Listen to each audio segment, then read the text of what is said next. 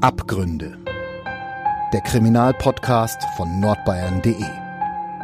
Echte Verbrechen, echte Fälle. Mit unseren Gerichts- und Polizeireporterinnen und Reportern. Hallo und herzlich willkommen zu einer neuen Folge Abgründe, den True Crime Podcast vom Verlag Nürnberger Presse. Mein Name ist Lena Wölki und neben mir sitzt heute die Gerichtsreporterin der Nürnberger Nachrichten, der Nürnberger Zeitung und von nordbayern.de, nämlich Ulrike Löw. Hallo Lena, schön, dass ich wieder hier sein darf. Ja, schön, dass du da bist. Eigentlich denkt man ja, wenn man jetzt zum Beispiel bei Freunden zum Essen eingeladen ist oder wenn man Kuchen bekommt oder irgendwas anderes gekocht oder gebacken bekommt, dass das was Gutes ist. Aber die Geschichte, die du uns heute mitbringst, da ist das ganz anders. Ja, tatsächlich. Wir haben es heute mal wieder mit einer ganz besonderen Tatwaffe zu tun, einer Zimtschnecke nämlich. Also einer vergifteten Süßspeise. Wer jetzt unseren Podcast regelmäßig hört, der erinnert sich sicher an die letzte Folge in der wir schon mal über eine vergiftete Süßspeise gesprochen haben. Das ist wie fast so eine kleine Süßspeisenserie hier bei uns. Nee. Ähm, es ging in der anderen Folge um eine Mokka-Creme.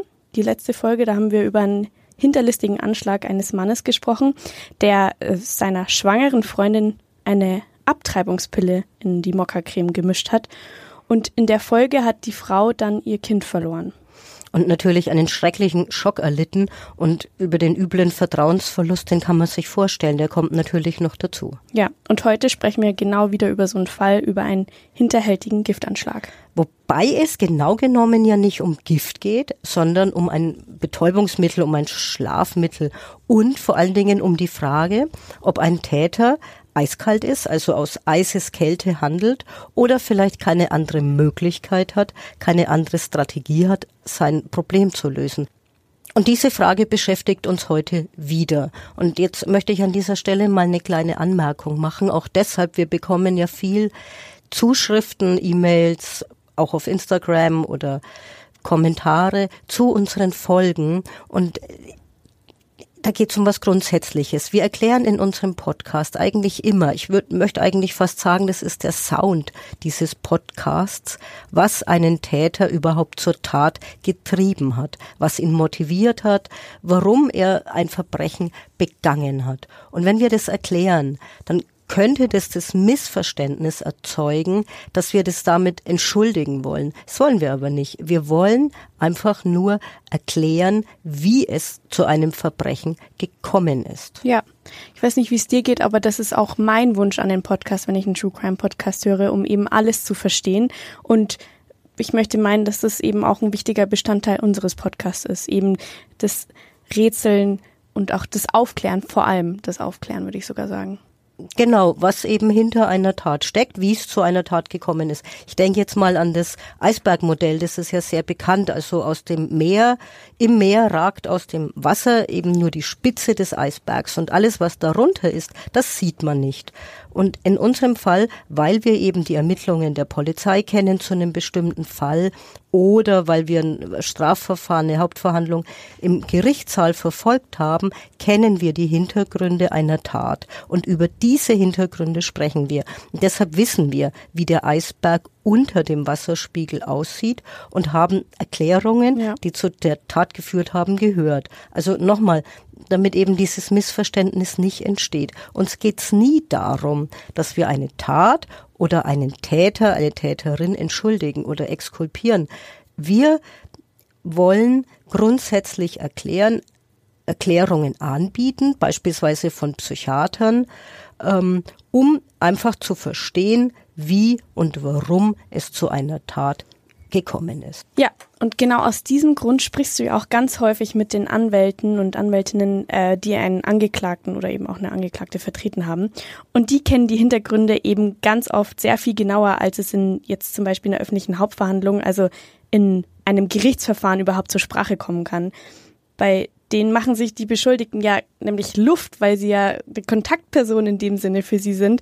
Und die erzählen da natürlich auch total detailliert und auch viel mehr, als eben dann später in dem Gerichtssaal zu hören ist. Und genau das trifft hier auch wieder zu der Beschuldigte erzählt seinem Anwalt natürlich, während gegen ihn ermittelt wird, wenn er im Gefängnis beispielsweise besucht wird oder seinen Anwalt aufsucht, falls er auf freiem Fuß geblieben ist, sehr viel mehr als später in einer Hauptverhandlung für das Gericht in der Beweisführung relevant ist.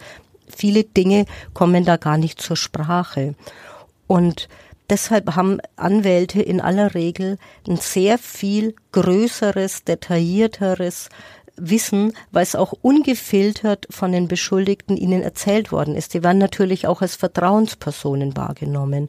Und in diesem Fall hat der Rechtsanwalt und Strafverteidiger Franz Heinz den Hans A. vertreten. Hans A. ist der Mann, über den wir heute sprechen wollen, der im November 2020 im weitesten Sinn mit Gift hantiert hat. Er hat damals im Herbst Zimtschnicken, also Hefeteilchen, gegnetet, gebacken und in dieses Gebäck hat er Ethizolam hineingebracht. Hm. Ethizolam, das sollten wir jetzt vielleicht an der Stelle mal kurz erklären und vielleicht auch erklären, wie er da überhaupt drangekommen ist.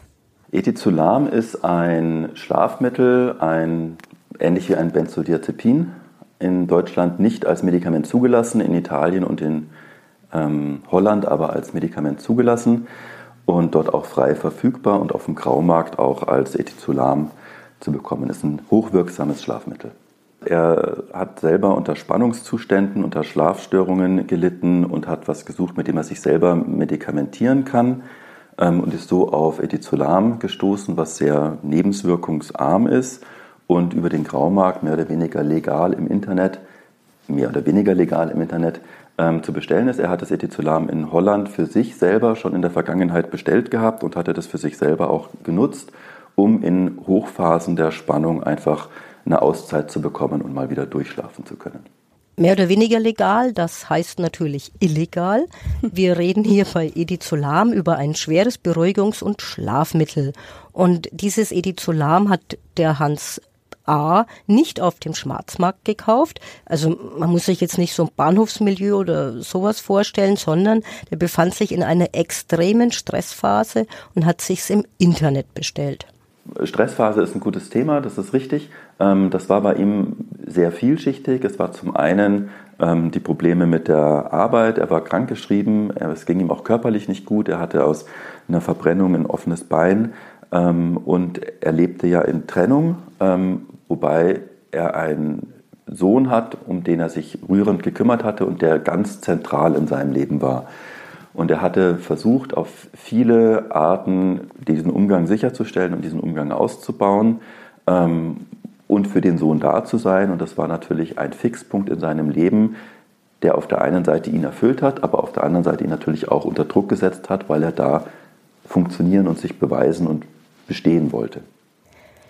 Jetzt nähern wir uns schon langsam dem Motiv, aber lass uns nochmal zurückgehen. Er mischt jetzt im November 2020, also so eine Art Vorweihnachtsbackaktion, wenn wir so wollen, eine hohe Dosis Edizolam in den Hefeteig, macht die Zimtschnecken und diese Zimtschnecken bringt er jetzt seiner Ehefrau. Die beiden leben zum damaligen Zeitpunkt getrennt. Ich nehme es jetzt gleich schon mal vorweg. Die Ehefrau, die hat das glücklicherweise überlebt. Er landete jetzt in U-Haft und ein gutes halbes Jahr später, dann im Sommer 2021, saß er vor dem Landgericht Nürnberg-Fürth. Da lautete der Vorwurf versuchter Mord und die Frage, die da natürlich im Raum stand, war, warum hat er das getan und vor allem auch, wollte er seine Frau wirklich töten? Ja, und hat er selbst beteuert in der Hauptverhandlung, gleich zu Beginn hat er das Wort ergriffen und eine lange Erklärung vorgelesen, acht Seiten etwa lang, hat auch geweint, war sehr zerknirscht, gab sich sehr zerknirscht und hat dann immer wieder beteuert, er wollte ihr auf gar keinen Fall das Leben nehmen.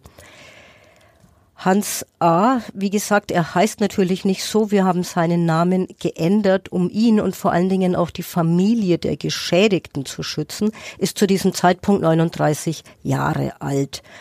Die Ehefrau, die sein Opfer geworden ist, ist 41 Jahre alt. Der gemeinsame kleine Sohn, um den es gehen wird, ist fünf Jahre alt. Also eine junge Familie. Und er sitzt jetzt vor Gericht. Neun Jahre vorher haben sich die beiden bei einer Wanderung kennengelernt.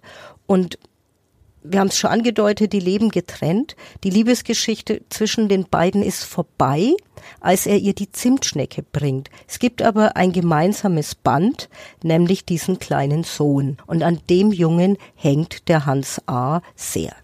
Die Trennung von der Frau hat ihn schon auch ordentlich mitgenommen. Also das war für ihn keine Trennung, die von ihm ausging und ähm, die er wollte oder die er befördert hat, sondern auch unter dieser Trennung hat er gelitten. Ähm, aber diese extreme, dieser extreme Trennungsschmerz, der kam tatsächlich über den Verlust und die Verlustängste hinsichtlich des Sohnes. Ähm, denn das geht ja einher mit der Trennung, dass es dann schwierig wird, auch einen Umgang, einen gemeinschaftlichen und die Erziehungsziele so umzusetzen und partnerschaftlich, dass eben nicht über der Trennung auch das Kind und die gemeinsame Idee des, der Erziehung leidet. Ja, die Hörer könnten sich jetzt die Frage stellen, warum hat Hans A. die Zimtschnecke mit dem Schlafmittel versetzt? Als Hobbydetektiv kommt man vielleicht zu dem, zu dem Gedanken aus Rache, weil er seinen Sohn nicht mehr so oft sehen kann? Ja, das war natürlich auch die zentrale Frage in dem Strafverfahren. Und diese Frage hat in der ganzen Hauptverhandlung natürlich auch die größte Rolle gespielt. Also wie immer das Warum. Warum hat jemand was getan? Ich habe ja schon gesagt, dass der Hans A. zu dem Zeitpunkt, als er da vor Gericht sitzt, 39 Jahre ist. Aber letztlich hat er wie ein kleiner Junge gewirkt. Er war, wie gesagt, völlig zerknirscht und konnte seine Aktion, die ja wirklich unfassbar ist, selbst nicht wirklich erklären. Seine Idee war ursprünglich, dass er ein verlängertes Wochenende mit dem Sohn realisiert, indem er seine Frau schlafen schickt um das mal untechnisch zu sagen. Ähm, so hat er das Etizolam kennengelernt, fester, traumloser Schlaf über viele Stunden. Und die Idee, die dahinter steckte, war, dass er den Donnerstag, der eigentlich als Brückentag wieder bei der Mutter vorgesehen war, für sich übernimmt, indem die Mutter den Übergabezeitpunkt tatsächlich verschläft. Und das Gegenteil hat er angerichtet. Er ist im Gefängnis gelandet, er hat den Kontakt zu seinem Sohn verloren und er hat das letzte Vertrauen zerstört, das seine Ehefrau noch in ihn gehabt hat. Und das ist ihm ganz offenbar, als er dann ein halbes Jahr nach der Tat vor den Richtern sitzt, wohl bewusst geworden. Also da hat tatsächlich ein Prozess in ihm stattgefunden. Dazu muss man wissen, dass die Haftsituation natürlich eine außergewöhnliche Belastungssituation für jeden ist. Für den Hans war diese Haftsituation aber auch noch auf eine andere Art und Weise sehr belastend, weil er genau das Gegenteil von dem erreicht hat, was er eigentlich erreichen wollte. Ziel seiner Tat war doch, mehr Zeit mit seinem Sohn verbringen zu können, weil die Ehefrau den Übergabezeitpunkt verschläft. Erreicht hat er letztendlich, dass er zwar diesen Donnerstag mehr mit seinem Sohn hat, aber dafür über Monate, vielleicht sogar über Jahre keinen oder einen viel geringeren Umgang hat, als er das ursprünglich hatte. Und dieser faktische Verlust hat ihn natürlich in der Haft unheimlich umgetrieben.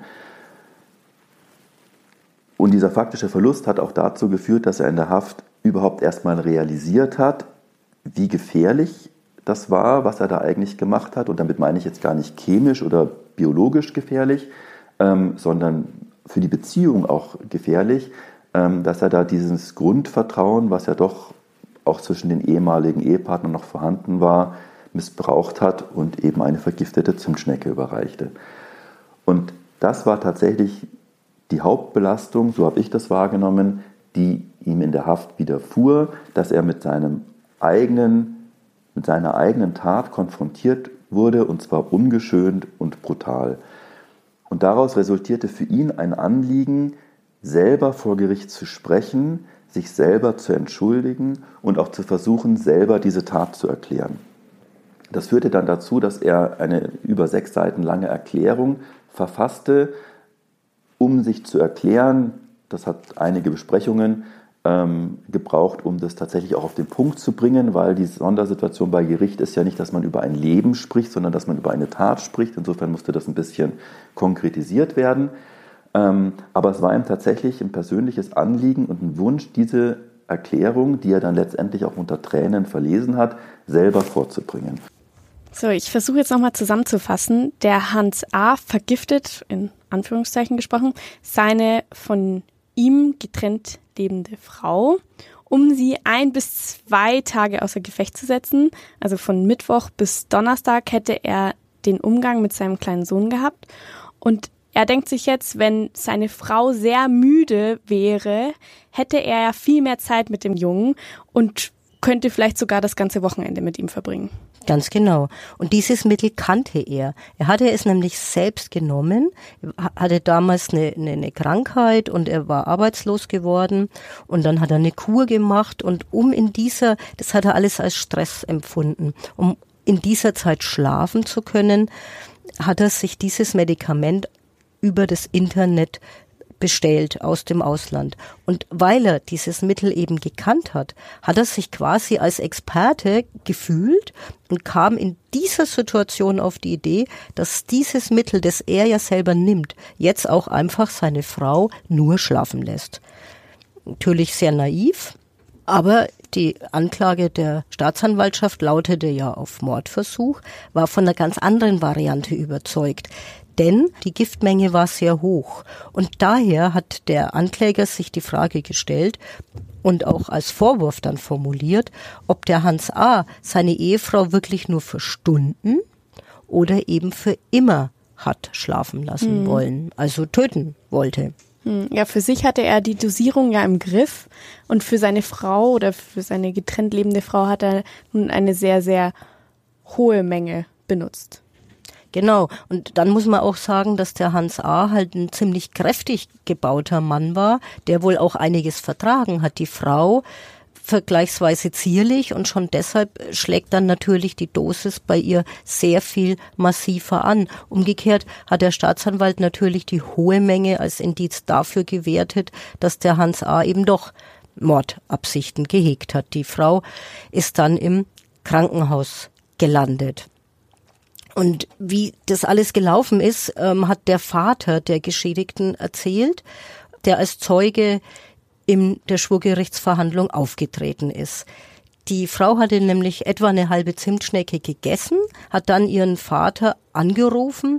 Der Vater erinnerte sich an ein Telefonat, in dem seine Tochter mit wahnsinnig verwaschener Stimme gesprochen hat, ganz seltsam geklungen hat und er völlig beunruhigt war und an den Schlaganfall gedacht hat. Der dachte tatsächlich, der arme Mann, meine Tochter hat einen Schlaganfall äh, erlitten, es ist brandgefährlich, die ist allein zu Hause, ich muss sofort den Notarzt alarmieren, äh, wer weiß, was da jetzt noch passiert. Und letztlich, dann hat sie noch erzählt, sie könne sich sich gar nicht mehr bewegen und war total durcheinander. Kurzum, der Mann alarmiert natürlich den Notarzt. Genau. Aber es stellt sich dann heraus, es war gar kein Schlaganfall. Und jetzt kommt es zur zweiten Katastrophe, die Hans A. tatsächlich nicht voraussehen konnte. Die Anklage lautet ein halbes Jahr später nämlich auf Mordversuch in zwei Fällen. Der Anklagevorwurf lautete ursprünglich versuchter Mord in zwei Fällen. Ähm, aus Sicht der Staatsanwaltschaft hat Hans versucht, sowohl seine Ehefrau als auch seine Schwiegermutter durch die vergifteten Zimtschnecken umzubringen. Wobei man der Fairness halber dazu sagen muss, dass es kein absichtlicher Versuch war, den der Staatsanwalt hier formulierte, sondern auch schon in der Anklageschrift nur von einem sogenannten bedingten Vorsatz ausgegangen wurde. Mit anderen Worten stand nie im Raum, dass Hans seine Frau umbringen wollte oder seine Schwiegermutter umbringen wollte, sondern bei beiden Personen war aus Sicht der Staatsanwaltschaft das Risiko, dass diese Zimtschnecke ein tödliches Ende nimmt, so hoch und so unkalkulierbar, dass, so der Vorwurf, Hans billigend in Kauf genommen hat, dass das Ganze tödlich endet. Ja, also nochmal, der der Hans A. hat eine Zimtschnecke gebacken, um seine Frau in Anführungszeichen schlafen zu schicken. Und jetzt wurde ihm versuchter Mord an seiner Frau und seiner Schwiegermutter vorgeworfen. Wie konnte es so weit kommen, stellt man sich vielleicht jetzt die Frage, hat er anschließend auch versucht, seine Schwiegermutter zu vergiften? Ja, ich habe jetzt gerade von dem Telefonat zwischen dem Vater und der Tochter erzählt. Er alarmiert, wie gesagt, den Notarzt. Die Frau kam in die Klinik. Die Eltern, also Vater und Mutter, sind jetzt in hellster Aufregung und in großer Sorge und jetzt geraten die Ereignisse ins Rollen. Die Mutter geht jetzt nämlich in die Wohnung ihrer Tochter. Sie will dort aufräumen, weil sie ja nicht weiß, wie geschwächt ist denn meine Tochter, wenn sie wieder aus dem Krankenhaus kommt und will ihr also zumindest die Heimkunft erleichtern und will dort aufräumen, während ihre Tochter in der Klinik liegt. Und jetzt entdeckt sie diese äh, Reste der Zimtschnecke und nimmt ausgerechnet diese Zimtschnecke mit und isst diese später zu Hause fast auf. Ja, eine Verkettung von wirklich sehr unglücklichen Umständen. Absolut. Und der Vater hat auch diese Situation im Zeugenstand beschrieben. Muss ich vorstellen, die beiden Eltern sitzen dann zu Hause ähm, im Wohnzimmer, der, der Fernseher lief, der Vater erinnerte sich im Zeugenstand, wie er vor dem Fernsehgerät saß, guckt Fernsehen. Seine Frau sitzt ein bisschen hinter ihm an dem Tisch mit einem, auf dem Stuhl und isst äh, die Zimtschnecke und gleitet auf einmal vom Stuhl. Der ist in hellster Aufregung und ist ja ohnehin schon angegriffen, muss man sagen, seelisch, nachdem die Tochter schon im Krankenhaus liegt. Jetzt sieht er, wie seine Frau da vom Stuhl rutscht. Die ist natürlich äh, älter, 79 Jahre alt, wo er auch nicht weiß, wie steckt man das denn weg? Was ist denn da jetzt passiert? Ist also alarmiert sofort wieder den Notarzt und jetzt geht seiner armen Frau sogar noch schlechter als der Tochter. Die muss jetzt auf die Intensivstation, muss sogar noch künstlich beatmet werden. Die lagen tatsächlich unter extremer Beobachtung, unter Dauerbeobachtung im Krankenhaus, weil man einfach nicht wusste, was die beiden Frauen haben. Glücklicherweise konnten sie gerettet werden und sitzen dann ein halbes Jahr später auch im Gerichtssaal und zwar als Nebenklägerinnen gegenüber von Hans A., dem Ex-Schwiegersohn, dem Ex-Mann. Mhm. Gut, also wie war das für ihn? Hätte er die Frage stelle ich mir jetzt, hätte mhm. er damit rechnen müssen, dass seine Schwiegermutter die Reste dieser Zimtschnecke isst? Ja, das ist natürlich, die, die, die Frage drängt sich auf, hast völlig recht. Aber da müssen wir jetzt wirklich nochmal ganz genau nachhaken. Einerseits ist so ein süßes Gift natürlich besonders heimtückisch und hinterlistig, weil man möchte es ja essen und es wird dir als Geschenk ja serviert. Also als, als Liebesgabe letztlich. Und gleichzeitig klingt es natürlich nach einem Versehen, ein Versehen, dass er nicht damit rechnen konnte, dass die Mutter später die Reste ist. Aber ein Versehen und einen Mordversuch, das bringen wir gedanklich natürlich auch nicht unter einen Hut, weil einen fahrlässigen Mordversuch gibt's halt nicht. Ja, das ist tatsächlich eine spannende Frage. Also im Strafrecht ähm, muss man wissen, dass der Mord gar nicht so spannend ist, wie er in den Krimis immer dargestellt wird, sondern im Strafrecht unterscheiden wir eigentlich das Körperverletzungsdelikt vom Tötungsdelikt und das ist der Totschlag. Und dort haben wir auch die Unterscheidung zwischen dem vorsätzlichen Totschlag, also wenn ich in Kenntnis aller Umstände eine Tat begehe, die zum Todeserfolg führt, oder eben der fahrlässigen Tötung, wenn ich keine Kenntnis über einen Umstand habe, wie bei einem tödlichen Verkehrsunfall und eben etwas Unvorhergesehenes passiert. Und diese Grundsatzentscheidung vorsätzliche Tötung oder fahrlässige Tötung, die gilt natürlich auch für den Mord. Aus jedem Totschlag und auch aus jeder fahrlässigen Tötung sozusagen wird dann ein Mord, wenn besondere Mordmerkmale hinzutreten, die aber nichts mit dem Kenntnisstand oder der Vorsatzfahrlässigkeitsthematik zu tun haben, sondern die alleine zum Beispiel eine besondere Gewalt darstellen oder wenn man aus Mordlust tötet oder eben, wie du es gesagt hattest, wenn das Ganze heimtückisch geschieht wenn man die Arg- und Wehrlosigkeit des Opfers ausnutzt. Dann wird aus dem normalen Totschlag, egal ob versucht oder vollendet, eben der Mord, ähm, hat aber nichts damit zu tun, ob das Ganze vorsätzlich oder fahrlässig war. Diese Unterscheidung Vorsatz und Fahrlässigkeit, die ist beim Mord genauso wie beim normalen Tötungsdelikt aufgrund der, des Kenntnisstandes des Täters zu beurteilen. Und jetzt haben wir hier natürlich diese süße, dieses süße Gift, wie du das so schön genannt hattest, die Zimtschnecke, ähm, die natürlich arglos, denn die Frau ahnt ja nicht, dass die Zimtschnecke vergiftet ist, gegessen wurde und die Schwiegermutter erst recht. Ähm, und entsprechend war natürlich wegen dieser Arglosigkeit auch eine Wehrlosigkeit gegeben, weil man sich natürlich dagegen nicht gewappnet hat. Und so wird dann alleine aufgrund dieses zusätzlichen Mordmerkmals aus dem Grunddelikt der Mord. Die eigentlich spannende Frage, die zu beantworten war, und zwar auch schon bei der Anklage, ist aber, ob wir denn überhaupt einen Totschlag haben oder ob es nicht eine fahrlässige Tötung bzw. nur eine Körperverletzung ist. Und an der Stelle wird eben unterschieden, es gibt drei Arten des Vorsatzes. Die Absicht, das ist das, stärkste volontative Element, wenn ich etwas tue, um diesen Zweck zu erreichen. Also jemanden Strichnin gebe, damit er stirbt. Oder die zweite Stufe des Vorsatzes, Dolus Directus, das wissentliche Handeln, wenn ich in Kenntnis des voraussichtlichen Erfolges eine Handlung begehe, also ich lege als Schütze auf mein Opfer an und schieße, dann sehe ich voraus, dass nach dem Abdrücken meine Patrone dieses Projektil aus dem Lauf schickt und dieses Projektil im Kopf einschlägt und das Ganze tödlich endet. Sicherheit habe ich dann natürlich nicht.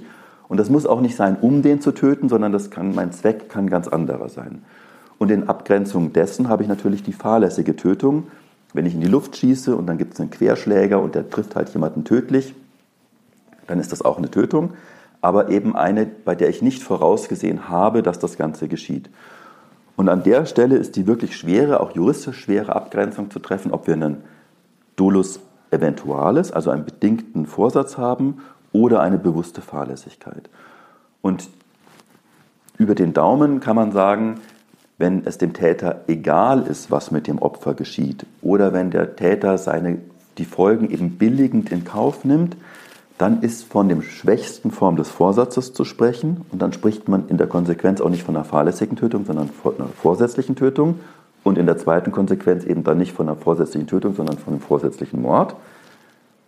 Oder ob er gehofft hat, es wird schon irgendwie gut gehen, dann ist man in der bewussten Fahrlässigkeit und dann eben in der fahrlässigen Tötung und dann gibt es auch keinen Mord, weil einen fahrlässigen Mord gibt es nicht. Du hast Hans A. ja vor Gericht erlebt. Hast du ihm geglaubt, dass er das alles bereut? Also glaubst du ihm, dass er seine Ex-Frau nur einen Tag in Anführungszeichen außer Gefecht setzen wollte? Oder hegte er jetzt tatsächlich Mordabsichten? Hans A.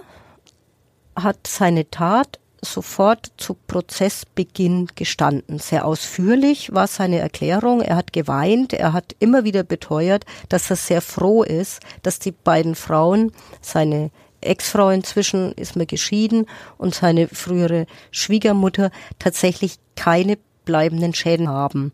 Und die Frage, ob ich ihm glaube, für mich ist es schwierig, weil ich ja immer nur Zuhörerin bin. Ich kann aber feststellen, dass seine Ex-Schwiegermutter dann als Zeugin versichert hat, dass sie überzeugt davon ist, dass der Hans A. sie nicht umbringen wollte, dass da kein Tötungsvorsatz im Spiel war und dass das wirklich ein insgesamt eine wenig durchdachte Angelegenheit mit einem unglaublichen Ausgang war. Und am Ende von dieser Hauptverhandlung, es waren mehrere Tage, waren dann auch die Richter überzeugt, dass der Hans A. auch seine Ex-Frau ganz gewiss nicht hat töten wollen. Aber auf der objektiven Seite bleibt eben festzuhalten, dass diese Menge an Ethizolam, die in der Zimtschnecke gesteckt hat, locker lässig gereicht hätte, um einen Menschen zu töten.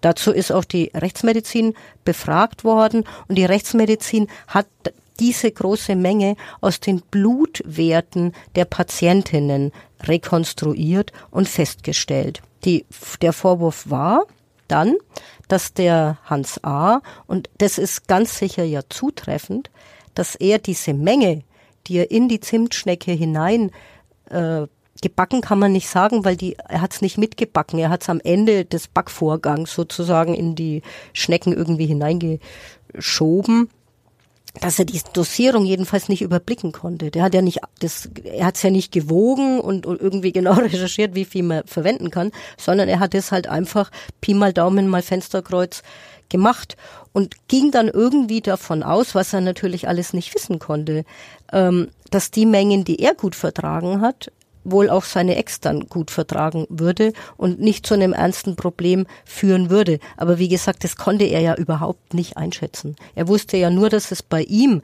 selbst zu einem 12 bis 14-stündigen Schlaf führt. Wie es zu ihr wie es bei ihr wirken würde, das konnte er zu dem Zeitpunkt eigentlich weder einschätzen, noch konnte er darauf vertrauen. Und wir wissen natürlich auch, später, kam es im Gerichtssaal zur Sprache, dass er im Internet dann nach Warnungen zum Thema Ethizolam gesucht hat. Und das wirft schon Fragen auf. Wieso suche ich denn nach Warnungen? Dann hätte man, könnte man ja sagen, dann hätte er zumindest abwarten können, wie es seiner Frau geht, nachdem sie die Zimtschnecke gegessen hat. Er hätte das Geschenk bringen können und abwarten können, mhm. ob sie tatsächlich in Schlaf fällt, will ich damit sagen. Ja. Die Folgen waren sehr unterschiedlich, möglicherweise auch, weil die Dosierung tatsächlich unterschiedlich war. Also das ist spannend bis zum Schluss geblieben und auch ähm, die eingeholten Gutachten haben nicht wirklich Aufschluss darüber geben können, wie hoch die eingesetzte Dosierung tatsächlich war. Möglicherweise war die Dosierung auf den Zimtschnecken einfach höher als die Dosierung, die er konsumierte. Möglicherweise waren aber auch die Folgen bei der Frau gar nicht so viel anders als bei ihm, nur bei der Frau ist es aufgefallen. Es gab ja diesen Anruf, als die Frau mit den Eltern telefoniert hatte, wo sie dann die ersten Sprachstörungen hatte und die Eltern haben dann den Notarzt wegen eines Verdachts des Schlaganfalls gerufen und so kam das ganze Prozedere ja in Gang. Bei ihm hat niemand nachgeschaut. Er hat das genommen, hat sich hingelegt und ist irgendwann wieder aufgewacht. Ähm, und auch bei der Frau hat man natürlich erst gesucht und viel versucht, weil man falsche Diagnosen gestellt hat, in Unkenntnis dessen, dass es Ethizolam war. Ähm, aber letztendlich hat sie das auch folgenlos überlebt. Ja, stimmt natürlich. Also wenn ich selbst freiwillig etwas schlucke, dann kann ich mir ausmalen, dass die Folgen irgendwie dazugehören, während ich Angst bekomme, wenn ich übertölpelt wurde. Denn dann sind mir die Folgen ja ein komplettes Rätsel im Grunde. Genau. Und deshalb blieben die beiden Frauen ja auch unbehandelt in der Klinik, weil man ja im Grunde genommen gar nicht gewusst hat, was haben die denn? Die wurden dann überwacht, ein Gegengift wurde nicht gegeben. Letztlich hat man sie unter Beobachtung ausschlafen lassen, wenn man so formulieren will. Und als die Frauen im Krankenhaus gelegen haben, hat der Hans A. interessanterweise gar nicht geahnt, dass er das verschuldet hatte, weil er ja wiederum auch gesagt bekommen hatte, Verdacht auf Schlaganfall. Der hat es gar nicht übereingebracht. Den Anruf von der Klinik hat er bekommen mit der Diagnose Verdacht auf Schlaganfall. Er hat dann erst seinen Sohn noch ins Bett gebracht und hat dann versucht, den Arzt zurückzurufen. Das ist gescheitert, weil der Arzt wohl nicht mehr auf der Station war. Ist dann am nächsten Tag in Sorge zum Klinikum gefahren, um die Frau zu besuchen und auch mit dem Arzt zu sprechen ist dann aber wegen Corona-Maßnahmen nicht vorgelassen worden, weil der Besuch für die Mutter vorgesehen war und nicht für ihn. Ähm, und so hat er dann noch mal eine gemeinsame Freundin angeschrieben und darauf hingewiesen, man solle doch auch auf Drogen das Blut untersuchen. Ähm, letztendlich wusste er natürlich nicht, warum seine Ex-Frau ins Krankenhaus kam, sondern, hat, sondern man hat ihm die Diagnose Schlaganfall ähm, mitgegeben Wobei er natürlich die Sonderkenntnis hatte, dass möglicherweise auch Ethizolam Ursache war. Mhm. Also was er tatsächlich groß bereut, ist, dass er in diesem ersten Gespräch, als der Arzt ihn beim ins Bett bringen des Kindes erwischt hat, dass er nicht so reaktionsschnell war, dass er beim ins Bett gehen des Sohnes bei dem ersten Anruf direkt zum Arzt gesagt hat, hör zu, Schlaganfall kann sein, weiß ich nicht, aber möglicherweise ist da auch Ethizolam im Spiel, untersucht mal darauf hin.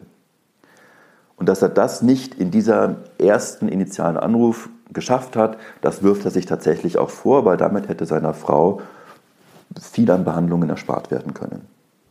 So, jetzt zum Schluss würde mich noch interessieren, was kam denn vor Gericht raus für Hans A? Stimmt, du hast recht, das Urteil haben wir bis jetzt unterschlagen. Sechs Jahre, drei Monate, verurteilt wegen versuchten Mordes in Tateinheit mit gefährlicher Körperverletzung. So hat der Richterspruch gelautet. Zusätzlich zur Haft haben die Richter damals die Unterbringung von dem Hans A.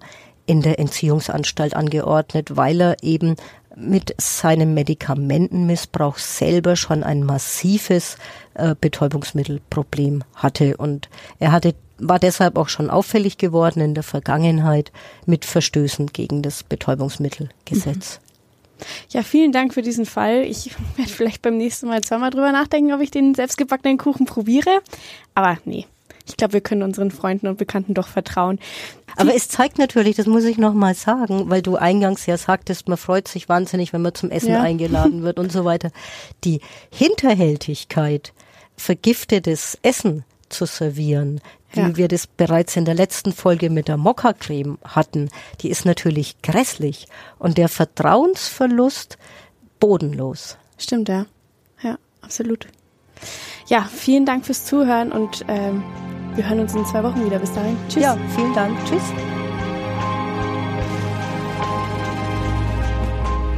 Mehr bei uns im Netz auf nordbayern.de